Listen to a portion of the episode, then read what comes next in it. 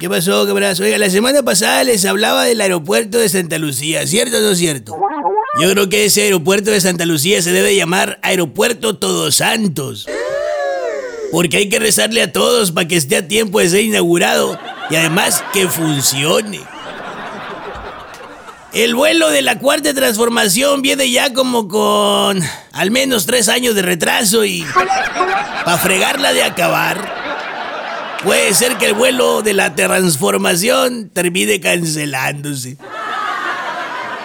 ¿Por la oposición? No, pues, ¿cómo creen? No, no, no, no. La cuarta transformación, Morena y su líder nacional, por excelencia, decir Andrés Manuel López Obrador, no necesitan que nadie les meta el pie. Ellos se lo meten solito. El diseño del aeropuerto de Santa Lucía, según los expertos, es un diseño atrevido, ¿eh? Porque a pesar de ser horrible, aún así se atrevieron a trabajarlo. El aeropuerto de Santa Lucía es como cuando la novia dice, mira, sí está feo, ¿no? Pero yo creo que casándome con él y con toda la lata que tiene, lo voy a transformar en un tipazo.